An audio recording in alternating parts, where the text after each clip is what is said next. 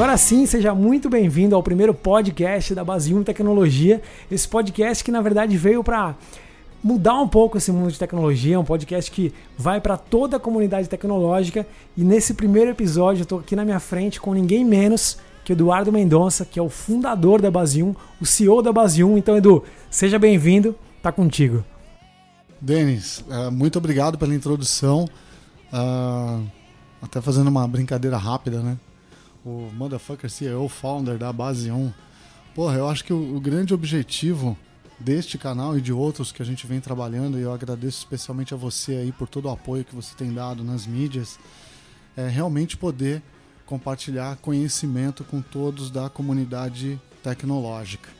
Né? Aliás, o meu olá para todos da comunidade tecnológica.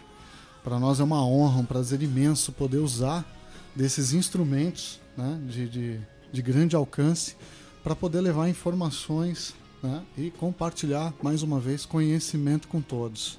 E é muito legal né, ver que é uma ferramenta de muito fácil acesso, que hoje está sendo mega disseminada no Brasil, poder aqui estar tá conversando com as pessoas que seguem a Base 1, com as pessoas que gostam do estilo Base 1 de trabalhar. Então, eu acho também de verdade super gratificante com relação a isso. E eu queria entender de você agora como que surgiu essa ideia, né? Pô, criar vídeos, né? A gente tem, tem publicado vários vídeos, a gente tem convidado pessoas para estar tá conosco aqui nessa jornada e ao mesmo tempo criando podcast, criando um marketing digital muito forte. Então, conta um pouco de como foi essa concepção desse projeto, digamos assim, e qual é o objetivo de publicar esse tipo de conteúdo, tanto na, em mídias como LinkedIn, Instagram, tanto com, com distribuição de áudio através de SoundCloud, através de, de Spotify, através do próprio iTunes, né, do iPod, enfim, para alcançar qualquer tipo de público. Conta um pouco de como você teve essa concepção e como que isso se tornou realidade.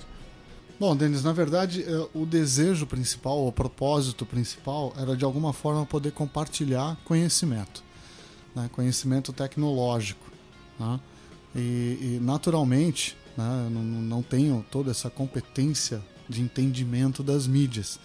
E aí, mais uma vez, entra você aí com a sua ideia de poder compartilhar, né? usar desses instrumentos para poder ajudar a propagar essa informação.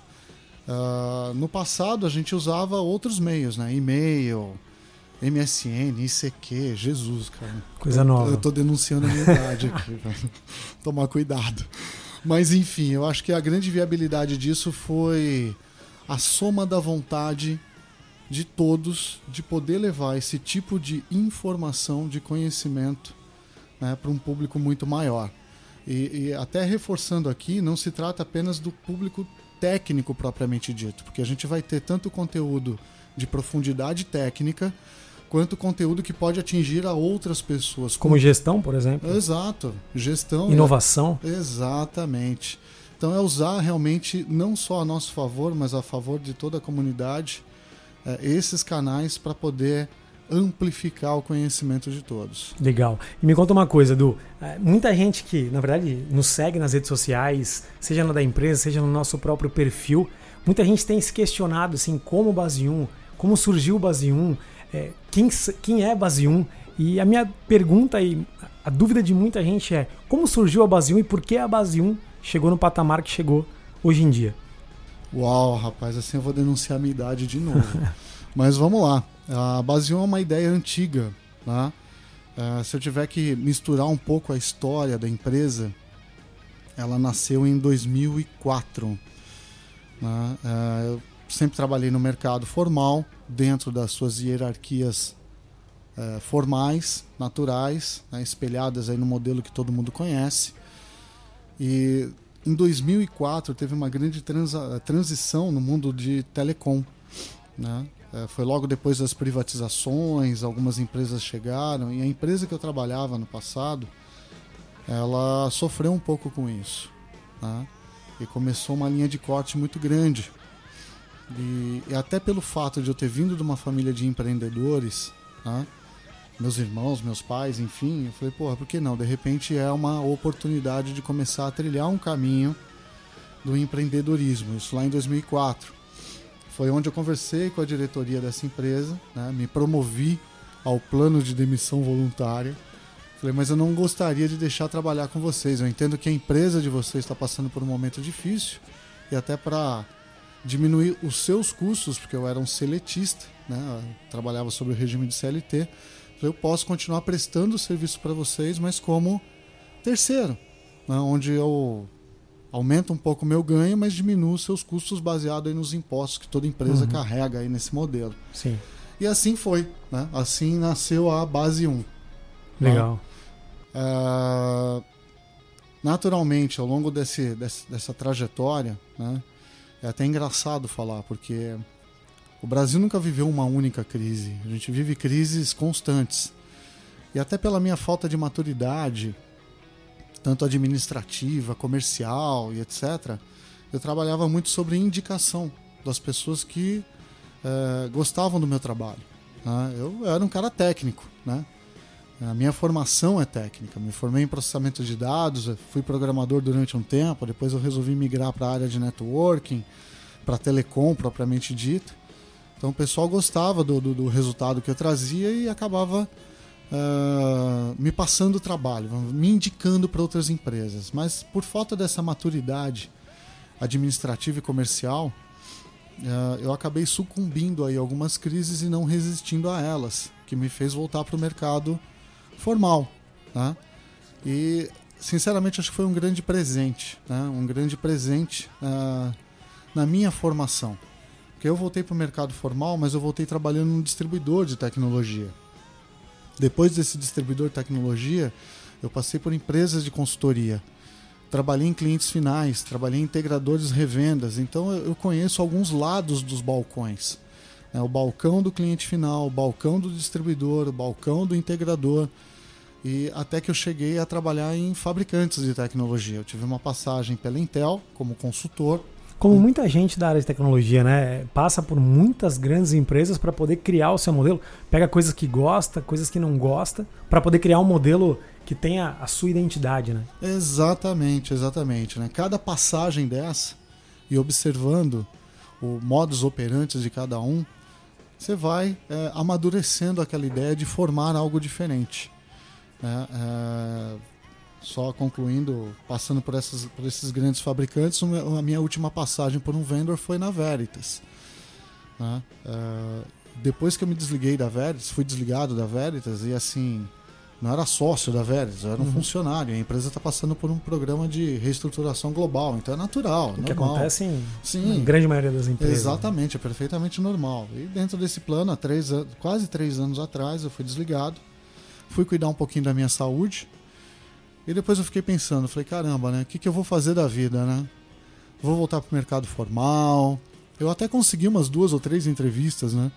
Mas, de novo, outra crise, né? Que foi a crise de 2016 fui participar desses processos seletivos, os caras não estavam mais exigindo inglês fluente, os hum. caras estavam exigindo javanês fluente. O inglês já virou punk. padrão, né? Padrão. Então, assim, você fala inglês é mais do que sua obrigação. Espanhol mas... também, obrigado, é, é sua obrigação. Exatamente. Agora, você fala javanês, você pode atender um público de outro planeta. eu falei, caramba, né? É, ou seja, o tempo para você se preparar, dada a exigência do mercado, é, conjuminado com o fato da, da, das ofertas de emprego estarem mais escassas, pagando muito menos. Eu falei, caramba, eu tenho que tomar algum outro rumo. Daí eu resolvi desengavetar a base 1 novamente. Falei, poxa, de repente é o momento da gente reativá-la. E eu comecei assim no quarto das minhas filhas, entendeu? Montei lá um escritório, bati na porta das empresas das quais eu tinha relacionamento né? É, mostrando um pouco da ideia, do propósito, do que eu estava buscando. Você era o funcionário número um e o único, na verdade. Eu, o número um e o único, exatamente. E aí, é, naturalmente, até pelo meu relacionamento próximo com a, com a Veritas, né? eu saí de lá é, sem problema nenhum. Eu fiz parte de um plano de reestruturação da empresa, mas enquanto eu trabalhava lá, as minhas entregas eram sempre muito positivas.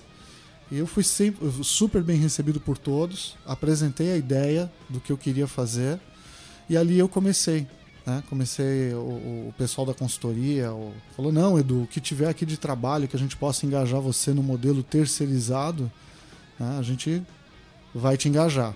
E ali eu comecei a pegar alguns projetos, né? fazer transbordo de projetos, etc.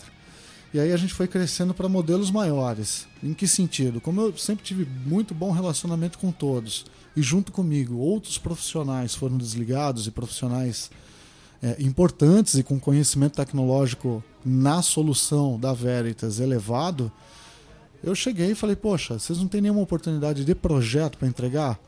Né? Porque eu tenho pessoas que podem entregar e eu faço a gestão desse projeto.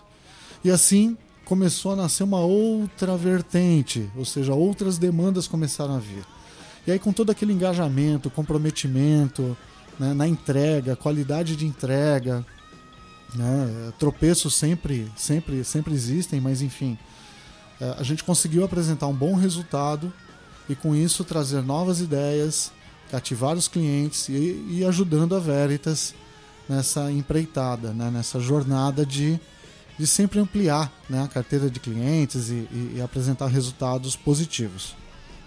Legal. E aí quando você fala assim de a Basium começou lá em 2004, né? Você comentou faz um tempão, alguns bons anos e não diferente de todo empreendedor, seja ele brasileiro ou não, tem sempre aquela situação, né? Primeiro você começa a empreender, depois você tem aquela sensação que quebrou ou que realmente quebrou e não é só a sensação. Depois de um tempo você consegue dar a volta por cima e fazer o negócio acontecer. Que lá no passado você tinha desistido e de repente a mesma situação, com mais experiência, com mais tempo de voo, digamos assim, você consegue reativar algo que em algum momento foi dado como perdido. Exatamente. Eu acho que esse processo de maturidade que eu acabei adquirindo ao longo dos anos, né, convivendo em todos os modelos aí de negócio, proporcionou exatamente isso. E quando eu resolvi reativar a base 1, eu queria uma pegada diferente. Eu queria um modelo diferente. Né? E já há algum tempo, né, a gente escuta muito falar das startups uhum. né, de tecnologia. Eu falei, poxa, eu acho que esse modelo de startup tem tudo a ver com aquilo que eu busquei há anos atrás. Um modelo de gestão mais horizontal, sem perder o seu engajamento e o comprometimento com os resultados cada um com a sua responsabilidade, uhum. com seus papéis e responsabilidades, mas quebrar a fronteira, quebrar a parede. Não, a comunicação é livre. Né? Então hoje, uh, e você é testemunha disso, diga-se de passagem, uh, até voltando um pouquinho no, no, nessa nossa conversa, né? O, motherfucker CEO founder, uh, não existe fronteiras para mim falar comigo, não existe uma hierarquia. O que existe é um respeito baseado na função. Né? Eu tenho uma responsabilidade muito grande com a empresa, são algumas vidas que a gente tem que se preocupar aqui. Você tem a sua responsabilidade também. Sim. Uh, mas a comunicação é livre. Qualquer um que queira trazer uma ideia, é só bater aqui na porta, entrar e falar não existe aquele modelo verticalizado onde para você conseguir trazer a sua ideia, é, trazer algum tipo de benefício para a própria empresa no sentido de modelos novos de serviço, ofertas novas, é, ter que passar por um comitê, por, uhum. um, por vários gestores e etc. Não, a comunicação ela rola muito livre. Né? E não só isso, não só pautado em coisas boas, mas quando as coisas são ruins também a comunicação ela tem que rolar de maneira fluida para que a gente possa corrigir rápido, caso, caso tenha algum erro.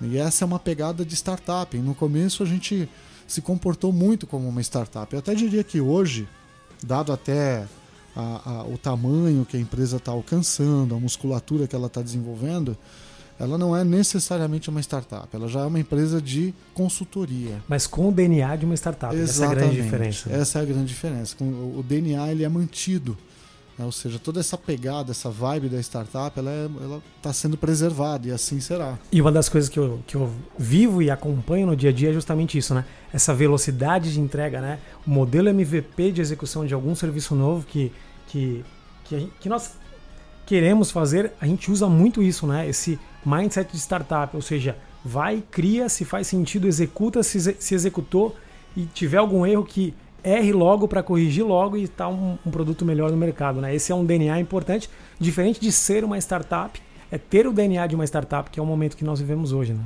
Exatamente. E até esse processo de criação, que é muito interessante, uh, as pessoas falam muito, ah, como startup você tem que errar rápido, corrigir pra, rápido. Pra corrigir rápido uhum. e retomar o trilho. Sim. Mas você erra naquilo que você tem conhecimento Exato. também. A gente não arrisca nada. A gente vai dentro daquela, daquela área que a gente tem a informação, domínio, né? tem domínio, fala, bom, vamos tentar de uma outra forma. E aí coloca-se isso na lousa, transforma-se, aplica-se, se funcionou bem, se não funcionou, volta para trás, corrige. E não tem problema errar. Não né? Essa é uma cultura importante. Como é uma cultura de startup, não tem problema errar. Exatamente. O problema é ficar é deixar de executar algo com medo de errar, que é muito pior. É muito pior, não tenha dúvida. Legal. Du, de verdade, obrigado. Acho que esse é o, é o começo de, um, de uma nova era, né? nesse nosso mundo de tecnologia, levar informação, levar um papo de dentro da empresa para todo mundo poder saber o que acontece, saber o que nós fazemos aqui dentro, qual é a cultura que nós trabalhamos e principalmente alcançar pessoas que infelizmente no mundo offline nós não conseguimos alcançar. Então, de verdade, esse primeiro podcast, super obrigado. Espero que a gente tenha muito, muitos papos como esse. Então, mais uma vez, super obrigado. Bom, eu só reforço aqui também os agradecimentos, a oportunidade de poder falar e compartilhar alguma coisa com a comunidade. Né? Agradeço a você e a todo o time da Base 1, que hoje compõe a Base 1, que carrega esse mesmo propósito. Né? Isso para mim é super importante. Se todo mundo não está olhando para o mesmo horizonte, a gente não vai conseguir alcançar. Então, agradeço a todos aí. Sim, o microfone espero que esteja sempre aberto. Não Esperamos só... receber muitos convidados. Né? Exatamente, né? exatamente, com conteúdos mais técnicos, com uma profundidade técnica maior ou mais rasa para atender outros públicos, enfim. É, o objetivo é esse, um dos propósitos é um dos grandes propósitos é esse, é compartilhar conhecimento. Sensacional, Du. Mais uma vez, obrigado. E é isso. A gente se vê no próximo podcast Base 1 Tecnologia.